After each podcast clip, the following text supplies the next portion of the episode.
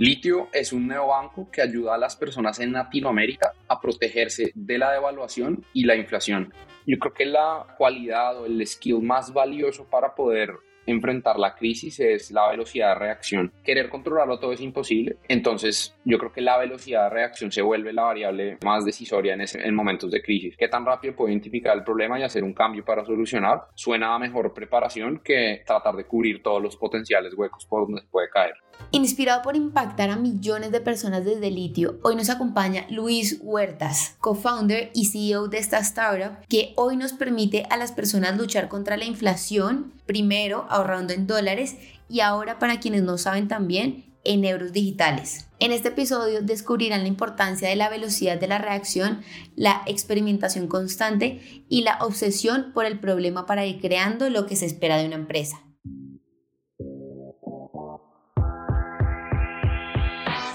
Un saludo a todos los desafiantes. Bienvenidos a este podcast de Soy Startup Latam. Insights, inspiración y educación del mundo del emprendimiento y las startups globales y locales. El podcast del día de hoy es presentado por María Camila Villa, nuestra Relations Associate desde Bogotá, Colombia. Comencemos.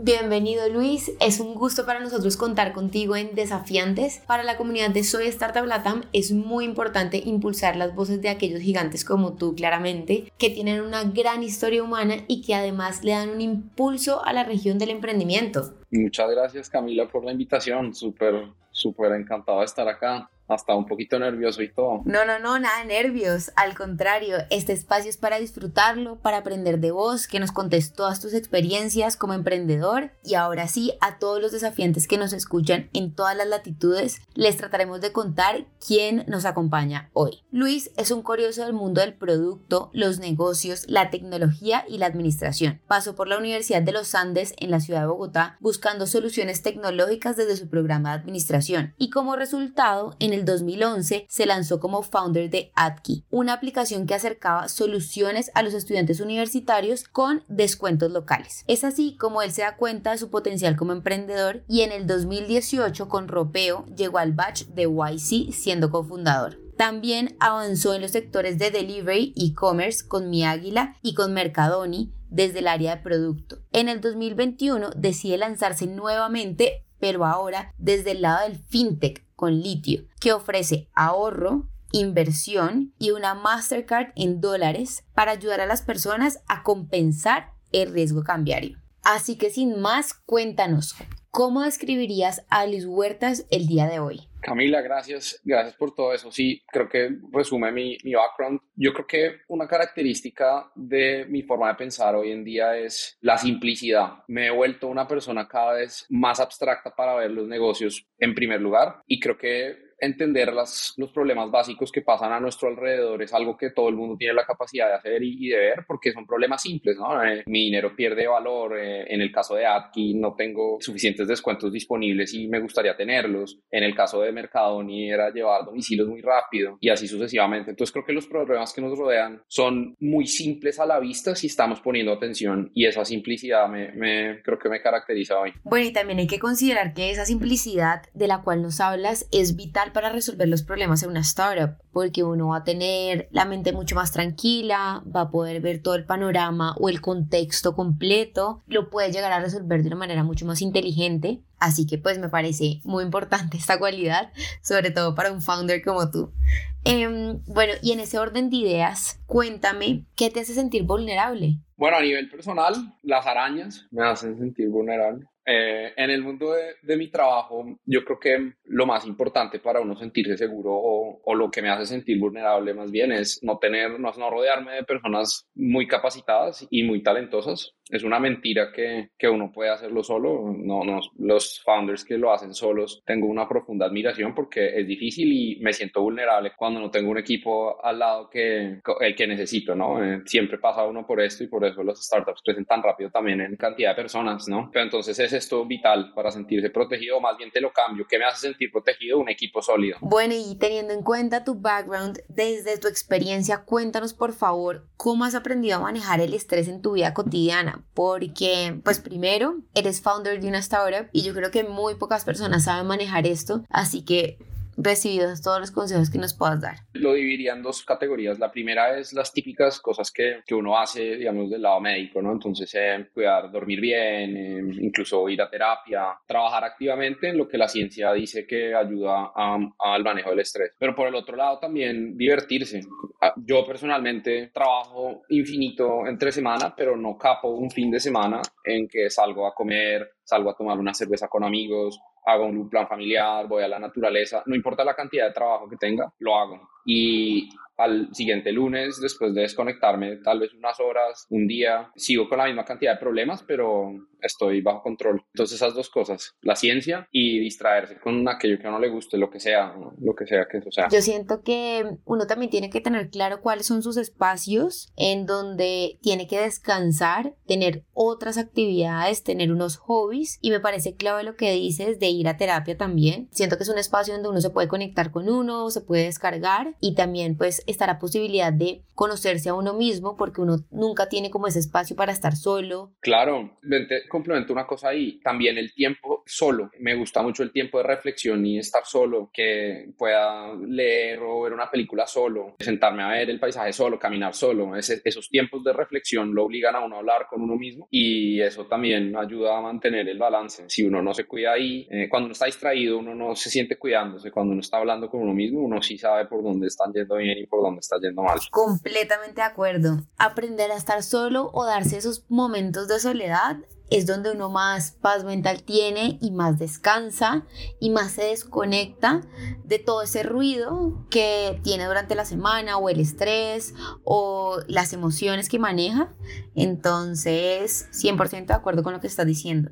Y bueno, me gustaría seguir preguntándote cuáles fueron los principales aprendizajes que obtuviste desde tu experiencia con Atki y cómo los aplicaste en tu rol como líder. Tal vez voy a decir dos que se me vienen a la cabeza muy rápido. El primero es el equipo, creo que mencioné algo antes en otra pregunta con eso, pero definitivamente hay que rodearse de personas que te pueden ayudar a resolver los problemas. Entonces los socios inicialmente, los co-founders, los primeros miembros de un equipo, vital, eso para cualquier negocio en cualquier industria. Y número dos, a mí se me quedó grabado algo después de hacer esto por varias veces, eh, digo, hacer empresas y es nosotros los emprendedores tendemos a querer construir empresas pero eso es un ese acercamiento es demasiado directo y la, la, vida real no funciona así las empresas se construyen cuando uno realmente encuentra una solución a un problema porque alguien en el mundo real y mucha, muchas personas idealmente en ese mundo real tienen un problema muy práctico. No puedo tomar transporte fácil porque los taxis son muy caros pues entonces alguien se inventa Uber. Hay un problema original. Y antes que construir empresa y hacer la oficina y hacer el departamento de recursos humanos y todos los procesos, hay que pensar es en el problema. La empresa se construye al lado de uno por inercia porque hay cosas que toca ir empezando a, tener, pero el problema, la obsesión por el problema es algo que desde Atki, en Atki no lo tuvimos tan claro porque una de las razones por las que falló Atki fue no tener claridad sobre eso. Hoy en día es un aprendizaje sin lugar a dudas. Yo quiero hacer énfasis cuando dices sobre buscarle la solución a los problemas de una forma práctica, porque así es que nacen muchos de los emprendimientos que hoy en día conocemos. Y un claro ejemplo es Rappi. No se podía pedir a domicilio algo que me faltaba o algo que le faltaba a alguien para cocinar. ¿Y qué pasó? Nació el unicornio que hoy en día conocemos. Y bueno, así también han nacido muchos más. Pero clave que nos llevemos esta parte. Bueno, sabemos también que para el 2018, junto a todo el equipo de Ropeo, llegaron a YC. Claramente, pues contigo como founder. Pero cuéntanos qué pasó durante el cierre de Atki y el lanzamiento de Ropeo. ¿Qué hiciste en esos cuatro años? Sí, eh, yo en esos cuatro años todavía estaba en la universidad. Entonces, pues básicamente me dediqué a terminar mi carrera. Pues, tuve otros otros intentos de emprendimientos mientras estaba en la universidad. También tenían que ver con movilidad compartida, otros sobre la digitalización de consultoría para cigarrerías y tiendas de barrio. Ninguna de esas funcionaron realmente, pero, pero durante mi universidad estuve como haciendo esos intentos. Y, a ver, llegué a Ropeo cuando nos juntamos con Alejandro, uno de mis mejores amigos de la vida y uno de los fundadores de Ropeo. Yo venía de, es decir, me había acabado de graduar de la universidad y estuve tres meses trabajando. El único trabajo corporativo corporativo que he tenido en mi vida, estuve tres meses, justo salí de la universidad tratando de también descartar si por ahí no era para mí, ¿no? Y pues resulta que a los tres meses fui despedido de este, de este trabajo. No hubo fit cultural con la empresa con la que trabajé y para mí fue un, ok, definitivamente, yo no quiero estar haciendo esto por el resto de mi vida, a mí me gusta ir a crear resolver problemas de cero. Y ahí fue que me junté con Alejo y dije, armemos una empresa, y nació Europeo.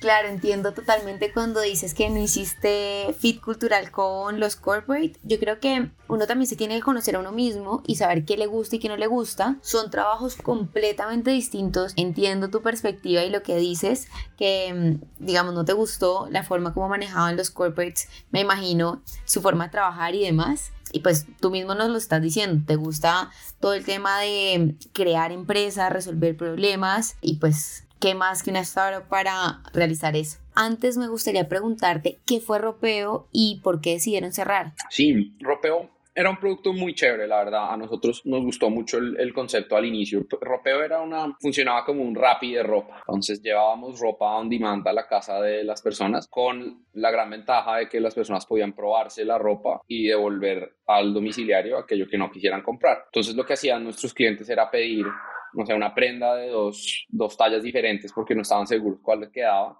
de las marcas más reconocidas, Zara, Bershka, Mango, Massimo Dutti, como este tipo de, de, de, marcas.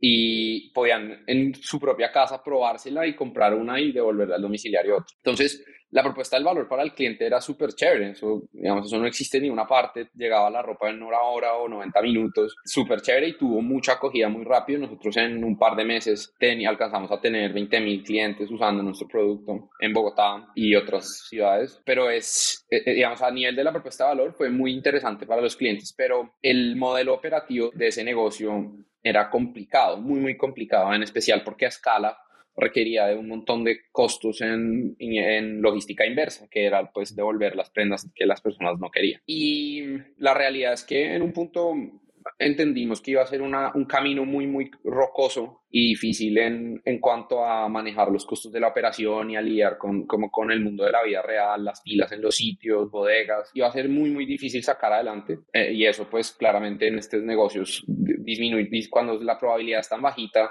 pues toca preguntarse si uno sí está dispuesto a invertir los próximos 10 años de su vida en, en algo que, que, pues tal vez tiene muy, muy poca probabilidad de éxito. Y pues al principio no entendíamos bien esa probabilidad, después cuando la entendimos fue que nos empezamos a desanimar. Yo decidí salirme de ropeo en su momento y mis socios de, después se quedaron y terminaron pues haciendo también un cambio en, en, en su negocio cerrando el ropeo. Y también me parece clave eso de que dices de ser honestos con nosotros mismos y preguntarnos si tiene futuro o no la empresa, porque a veces nos enamoramos de las ideas y son más los problemas que no nos permiten avanzar. Entonces, pues muy importante también nosotros mirar desde la conciencia y la razón cómo lo estamos resolviendo y cuál es el futuro para nuestras empresas pero también tengo entendido que con Ropeo hubo como un tipo de pivot y ahí me gustaría saber en qué momento empieza Symmetric y por qué tomas distancia de esa idea. Cuando yo tomé distancia, la idea de Symmetric todavía no estaba en el aire, ni siquiera no existía. Cuando yo me fui de Ropeo, Alejo y Santiago se quedaron dándole, tratando de darle la vuelta al negocio de Ropeo y como por seis meses, incluso seis meses más, eh, y en un punto decidieron apagar esa idea y cambiar de idea de negocio. El pivot de Ropeo, pues casi que es una nueva empresa, ¿no? No tiene absolutamente nada que ver lo que era Ropeo con lo que hoy es Simétrica, excepto que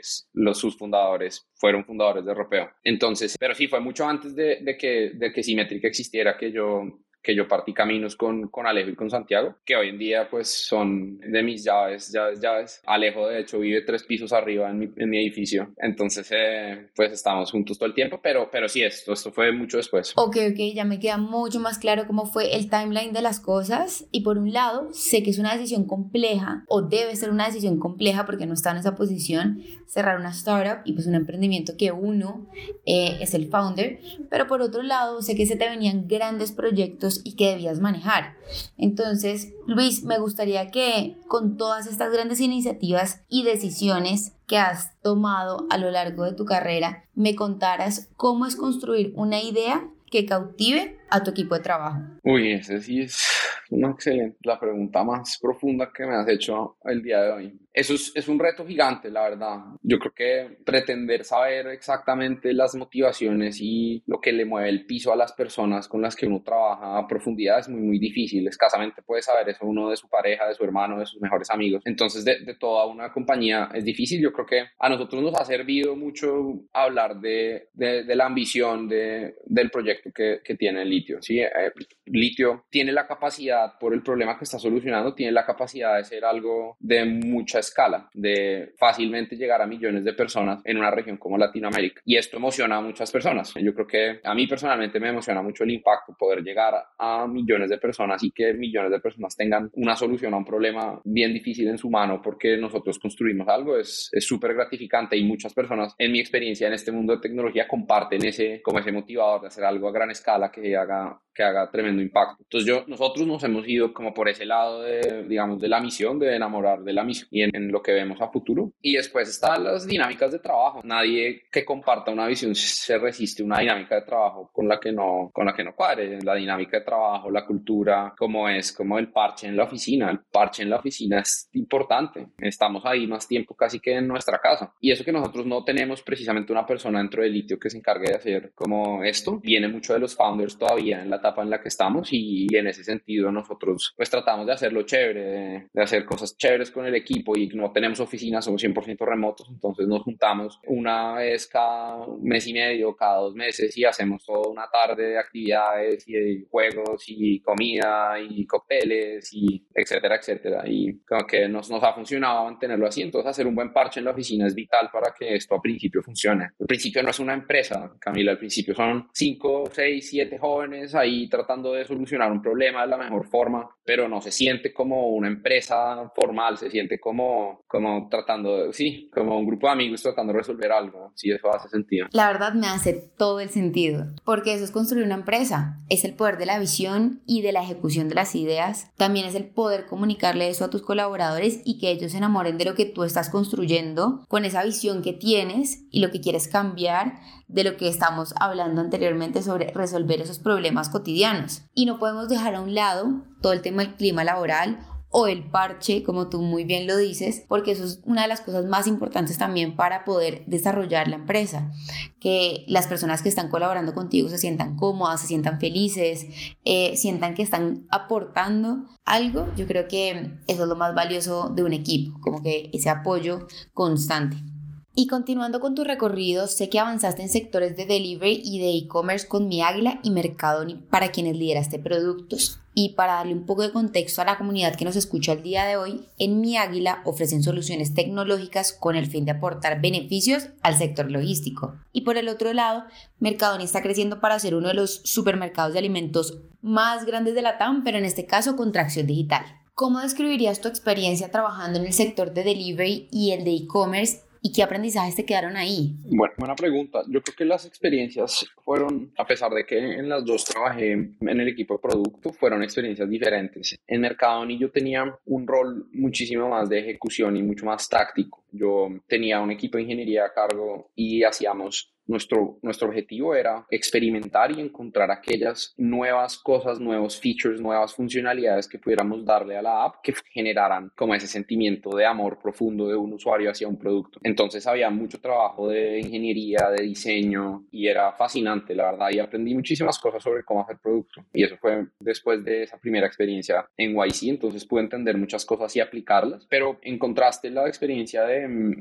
de mi águila fue una experiencia de construcción de un equipo. Bruno y Andrés, que eran los fundadores, son los fundadores de Mi Águila, estaban en un momento en donde acaban de levantar una ronda de inversión y querían darle un siguiente paso a su empresa en la construcción de un equipo de producto y tecnología digamos, pasar de lo que te decía antes de ser de siete, de siete jóvenes en una mesa tratando de solucionar a una primera estructura pequeña de producto. En ese momento ya en un punto alcanzamos a ser 50 personas en mi equipo, eh, o sea, crecimos como de 12 a 50 personas entre que yo llegué y me fui. Entonces fue un reto diferente de organizar equipos, de escoger personas, de escoger los roles, de entender cuántos ingenieros necesitábamos, cuántas personas de producto, cuántos diseñadores, trabajar, organizar y, y mover esas esas fichas para que produjeran lo que necesitaban. Entonces fueron dos experiencias diferentes, creo que ambas con sus respectivos aprendizajes, uno desde el lado táctico y de ejecución de, cómo hacer producto y otro de, desde más, de, tal vez de más alto nivel de cómo qué piezas se necesitan y cómo juntar esas piezas para, para que el equipo produzca.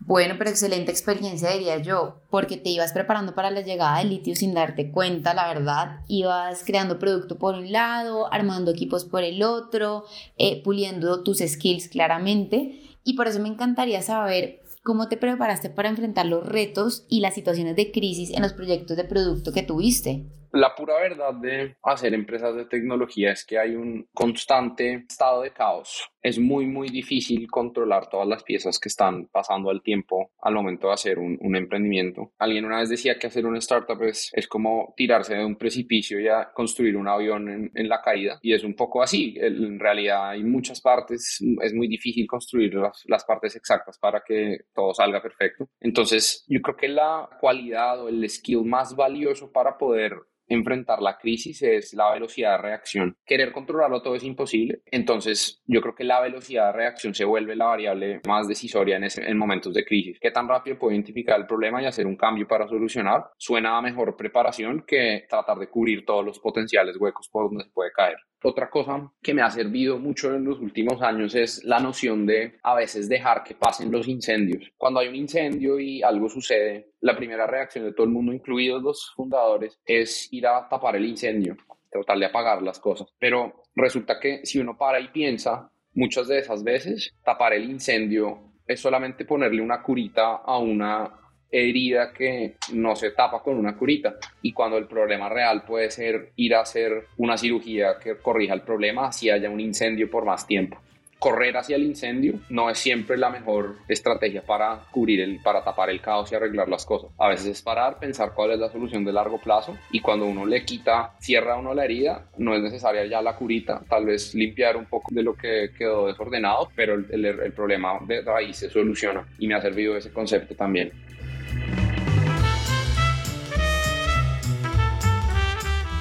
Reaccionar rápido siempre nos va a permitir solucionar a tiempo y pues obviamente realizar los cambios pertinentes para poder mejorar sea nuestro servicio o producto. Y bueno, quiero que nos acerquemos un poco más a lo que estamos viviendo hoy en día porque sé que en el 2021 apareces con litio siendo esta tu tercera salida al mundo del emprendimiento donde utilizaste obviamente la tecnología y la innovación para crear los productos que en litio están utilizando hoy en día y además que ayudan a miles de personas a mejorar sus vidas financieras. Así que muchas gracias por esto, Luis. Sé que es un gran trabajo y un esfuerzo enorme que han hecho. Pues aparte le permitieron el acceso a, por ejemplo, productos en dólares digitales a través de una aplicación que si ustedes la han descargado o si no se la han descargado, los invito a que lo hagan. Es una aplicación sencilla, gratis y segura.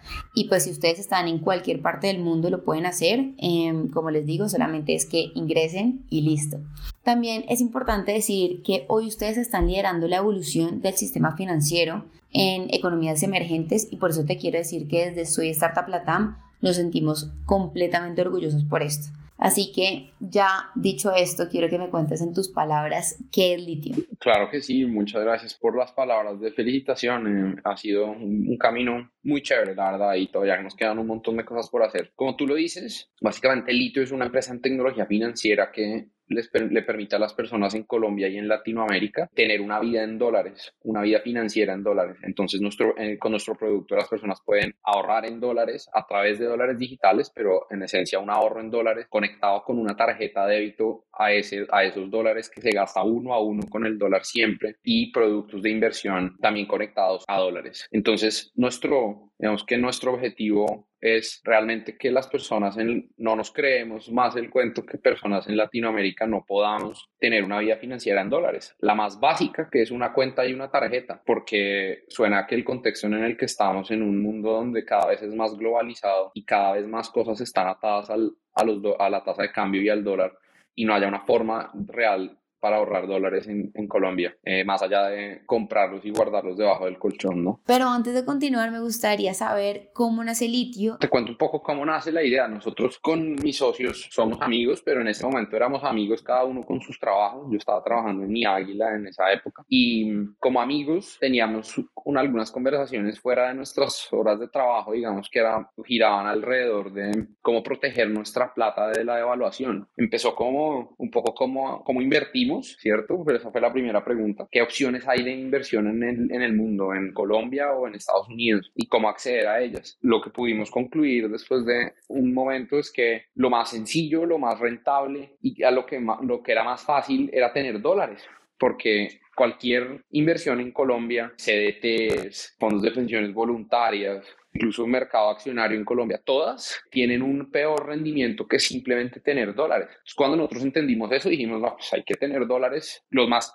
la mayor cantidad de dólares que podamos. Fue ahí que, entendimos que había una opción, porque cuando hablábamos con otras personas nos decían, oigan, esto, pues claro, yo también tengo el mismo problema, mis, mis pesos se devalúan constantemente es porque el dólar solo sube y sube y sube. ¿Cómo hacen? Y ahí decidimos, oigan, armemos, renunciemos a nuestros trabajos, es acá hay una oportunidad gigante de hacer algo que impacte a millones de personas, construyámoslo. Y ahí fue que básicamente decidimos tomar un paso al lado de los, de, los otros trabajos y, y, fundar Litio. Hace poco me acuerdo que una amiga con la que trabajé en su startup Latam vino de Brasil y tenía pues su tarjeta de litio y pagó aquí en Colombia todo lo que necesitaba mientras su estancia. Entonces fue perfecto.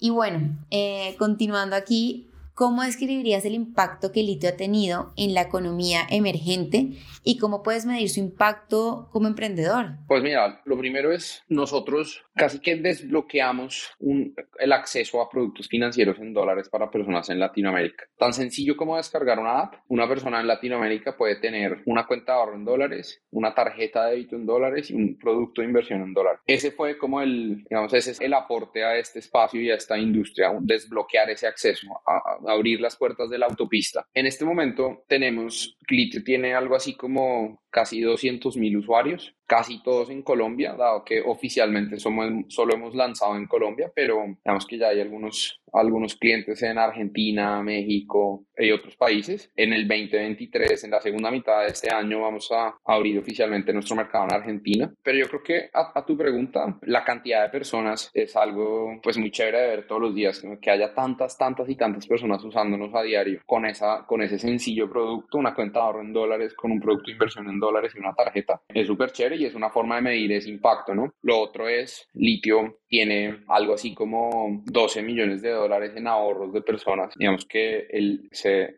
es una escala en la que es muchísimo dinero de un montón de ahorros de las personas en Colombia y eso pues también da, da a entender mucho sobre la confianza que tienen en nuestro producto. Y es que así es, ustedes aportaron ese granito de arena para poder desbloquear el acceso a productos financieros en dólares que muchas personas en Latinoamérica no tenían y hoy por hoy lo pueden hacer a través de su plataforma. Sin embargo, me gustaría preguntarte si tienes alguna anécdota con algún cliente de litio que nos puedas compartir y que te acuerdes en este momento. Sí, sí, claro, hay un, hay un montón de historias chéveres. Ahí sí nos podríamos quedar el resto del tiempo y es, es muy bacano oírlas. Por ejemplo, hay una pareja, son novios, viven juntos y llevan pues trabajando ya unos buenos años, todos sus ahorros. Ellos habían identificado el problema de de la evaluación y todos sus ahorros los tenían en, en pesos, como en cinco bancos en Colombia. Los, el segundo paso que hicieron fue consolidarlo en un solo banco que les prometía diversificación en productos en Estados Unidos. Y ella se me acercó porque es una conocida, pues, es una cliente, pero es conocida mía, y se me acercó y me dijo, me mostrándome el extracto del producto en su banco que supuestamente le invertía en dólares y cómo perdía plata y que ella no entendía, ella trabaja, ella es, ella es financiera, trabaja digamos, cercana a bancos y me mostró y decía, mira, esto no puede ser posible y los bancos están básicamente diciendo mentiras o engañando de tal forma que a los usuarios en, sus ofertas que es imposible saber uno cuánto va a recibir. Pues esta persona y su pareja decidieron ahorros de 10 años de su vida que tenían en bancos tradicionales pasar todo a litio. Eh, y cuando lo, lo cuentan de que ahora usan y se meten todos los días a ver cómo va su plata en litio y como este proyecto de pareja de ellos ahora está en litio y no en cinco bancos completamente tradicionales colombianos y extranjeros. Entonces, eh, muy buena historia, me encantó. eh, un proyecto de vida en pareja con, con nosotros, súper chévere. Aquí vemos el claro ejemplo de cómo se solucionan problemas reales a personas reales y también qué responsabilidad, pero qué gratitud ver cómo las personas depositan su confianza en tu aplicación, porque eso es lo más difícil, construir una comunidad y construir una comunidad que confíe. Sabemos que año tras año son más de 200.000 las compañías que aplican a YC, pero solamente son aceptadas el 1.5% y ahora incluso muchísimo menos, pues claramente en este año. Pero en esta ocasión solamente tres emprendimientos colombianos lograron entrar y dentro de estos está litio, así que de verdad felicitaciones. Sabemos que es un trabajo de muchos años y de mucho esfuerzo pero también tengo entendido que esta es tu segunda vez avanzando con la familia de YC, porque pues es importante decir que para este momento ya has transitado como mentor de Endeavor para la región y también eres ángel inversionista desde hace un tiempo. ¿Cómo ha influido tu experiencia en YC en tu carrera como emprendedor? Hay varias cosas, pero lo, más importante, lo que pondría en el puesto uno es la enseñanza más grande de YC para mí ha sido mi capacidad para comunicar. Parte del éxito por ejemplo, la consecución de fondos, las comunicaciones externas hacia los clientes, tiene que ver con uno que tan preciso y conciso puede ser sobre su producto. Nosotros tenemos un reto de idioma también, entonces aprender a hacer todo esto en inglés fue también un reto y, siento que el, avance que tuve fue, fue más grande tal vez por, pues porque estaba tal vez un poco atrás. Entonces la capacidad de YC de hacerle a uno comunicar bien el valor del producto fue para mí gigantesco. Tal vez lo segundo es la comunicación comunidad que se arma y el, el network que, que, que, puede uno llegar a tener con estas personas, desde los otros founders hasta los partners de YC, hasta personas de estas gigantes empresas que han pasado por YC como Airbnb, Coinbase, etc. Entonces creo que, creo que por, ahí, por ahí va. Bueno, y teniendo en cuenta que has logrado entrar a YC no solamente una, sino dos veces. ¿Qué recomendaciones le darías a los emprendedores que están intentando entrar? Porque son muchas las personas que se preparan para las fechas de inscripción. Yo diría dos cosas muy prácticas. Lo primero es, en los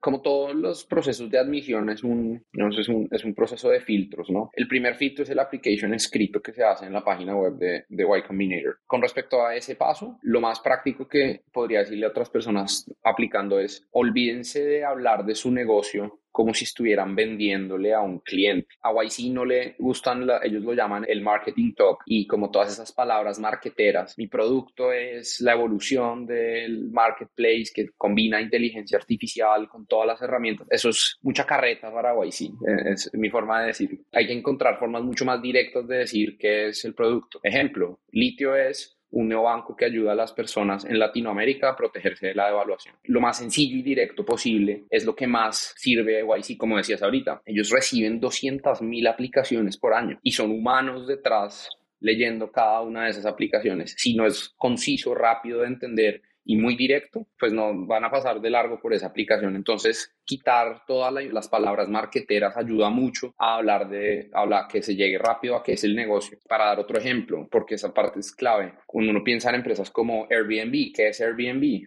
Airbnb es una página web o una aplicación en donde las personas pueden poner el espacio extra de su casa a rentar.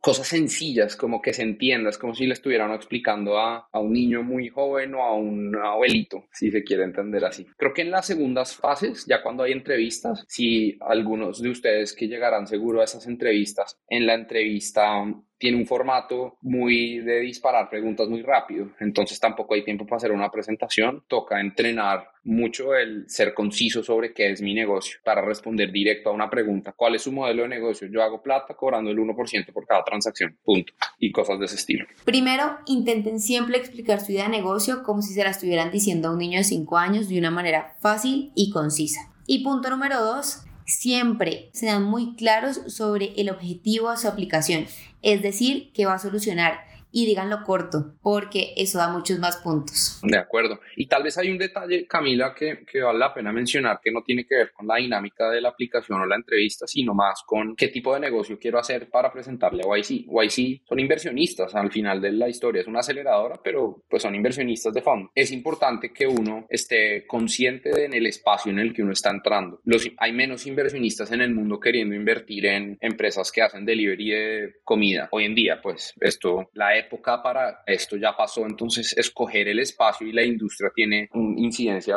muy directa con la probabilidad de que, de que lo escojan aún. Hay que entender qué industrias y qué, cuáles son como los, las tendencias de lo que está pasando en el mundo, inteligencia artificial, fintech, hace unos años la tendencia fue cripto, entonces había muchas empresas en cripto, entonces entender esto también es valioso. Yo no me metería a un espacio en el que la oportunidad es muy, muy chiquita, como que ya hay muchas empresas de delivery de, de mercados y de comida, no me metería ahí, los inversionistas están pensando parecido, ¿no?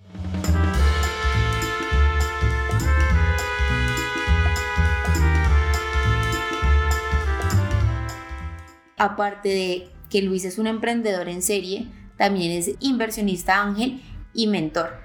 Así que, ¿qué ha sido lo más gratificante de ser mentor y ángel inversionista a la misma vez? Yo le creo mucho en casi todo en la vida, como a los a, los skills complementarios, es decir, aprender a hacer una cosa me va a ayudar a hacer otras cosas bien, así esas otras cosas sean diferentes. En el caso de, de ser mentor o de ser ángel inversionista, al ser mentor y hablar con otros founders de sus problemas y de sus retos, me di cuenta de muchas cosas que yo como emprendedor estaba haciendo mal. Es como que ese típico dicho de que el, el que está dando el consejo no aplica su propio consejo y es verdad, uno a veces lo funciona así, pero inconscientemente. Entonces me ha servido para ganar perspectiva. Yo creo que me, me lo de un lado para el otro lado los aprendizajes, lo mismo siendo ángel inversionista. ¿eh? Cuando me hice las preguntas desde los zapatos de un inversionista, me di cuenta de cosas que puedo hacer mejor en el momento en que yo estoy siendo el que levanta dinero y eso creo que me, me, ha servido también. Hay que saber también elegir qué problemas vamos a solucionar porque como tú lo dices, dependiendo del sector en el que se encuentre nuestra startup, las oportunidades pueden ser mayores. Y bueno, cambiando el tema un poco, me gustaría que me contaras desde tu perspectiva cómo podríamos asegurar un mundo financiero sin fronteras y con oportunidades para todos y qué riesgos podríamos traer en ese contexto. El ecosistema, uno podría decir, como cualquier ecosistema en la naturaleza, un ecosistema está compuesto de muchísimas formas de vida. Entonces están los emprendedores, está el inversionista, están las instituciones del gobierno, están los clientes y su cultura y sus problemas. Hay N cantidad de variables y entonces uno se preguntaría cuál es la que necesita desarrollarse primero para que las demás se den. Muchos dirían que es un problema tipo huevo y gallina, ¿no? Como que no es tan fácil saber cuál va primero y cuál va después, pero yo creo que si hay, si estaría inclinado hacia una de las variables que desarrollan más el ecosistema son emprendedores, porque por suerte el mundo se ha vuelto chiquito. Y esto de que entramos en una era completamente globalizada es cierto, ya no necesariamente hay que estar en Estados Unidos para conseguir fondos de Estados Unidos, es demasiado global el mundo, desde Colombia uno puede aplicar a cosas como YC o a otras muchas aceleradoras y formas de, de conectarse con el mundo en Estados Unidos, así el mercado de uno está en Colombia. Entonces creo que si más emprendedores toman estos caminos y encuentran las, las maneras de cubrir los huecos que hay en, por ejemplo, en acceso a, a fondos de inversión o acceso a capital o, ángeles inversionistas y demás, se pueden cubrir con herramientas tecnológicas de un mundo globalizado. Pero que no haya emprendedores es algo muy difícil. El mundo de emprendimiento no puede sobrevivir sin emprendedores. Entonces, en ese sentido, creo que podemos hacer un mejor trabajo en Colombia, en la región, eh, desde el gobierno, las universidades y, y, en general la cultura, a que, a que nos demos cuenta que ser emprendedor es, un, es una carrera de vida. no tenemos que tener solo abogados, administradores de empresas o médicos. El emprendimiento es una carrera de vida que le puede dar a uno de comer también. Será el miedo, ¿no? Desde de muchos años antes. Es como, no, si es emprendedor, no va a estar muerto de hambre. Como que no va a conseguir, no va a poder tener salario porque es emprendedor. Y eso es una mentira. Los emprendedores necesitamos, como cualquier otro trabajador, un salario. Y es quitarnos ese miedo, creo que va a ayudar a que podamos conseguir el capital que necesitamos y podamos metódicamente hacer una vez una empresa, otra vez, otra vez y otra vez. Creo que podríamos decir que el camino es desafiante, pero con convicción y con ganas de resolver los problemas que nos rodean, podemos llegar a esas soluciones que tanto necesitamos. Pero aquí quiero hacer un stop y recalcar algo que tú dices que me parece muy lindo y también muy importante y es que el emprendimiento es una carrera de vida a la cual muchas personas antes le tenían miedo y en lo personal lo que más me ha gustado es ver el desarrollo de la región gracias a los em, nuevos emprendimientos o los nuevos negocios que han surgido.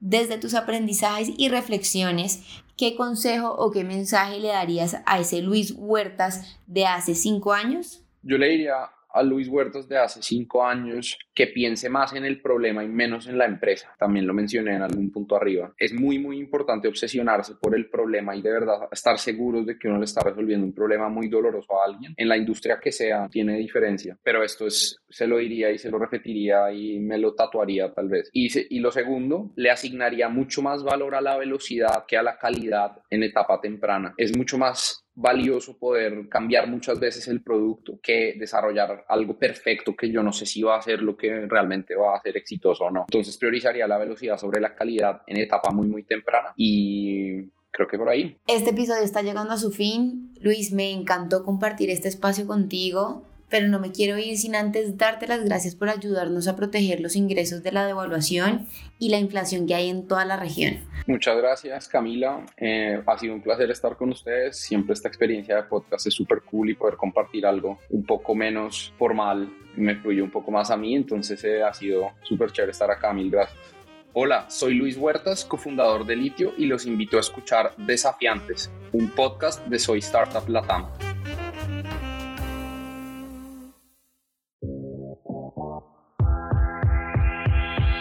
Gracias por escuchar nuestro podcast. Recuerden que fue traído y hecho con amor por Soy Startup Latam. Nuestra misión es impactar la vida de un millón de emprendedores en Latinoamérica. Reacciona, comenta, comparte y síguenos en LinkedIn, Instagram y YouTube. Esperen un episodio nuevo todos los lunes.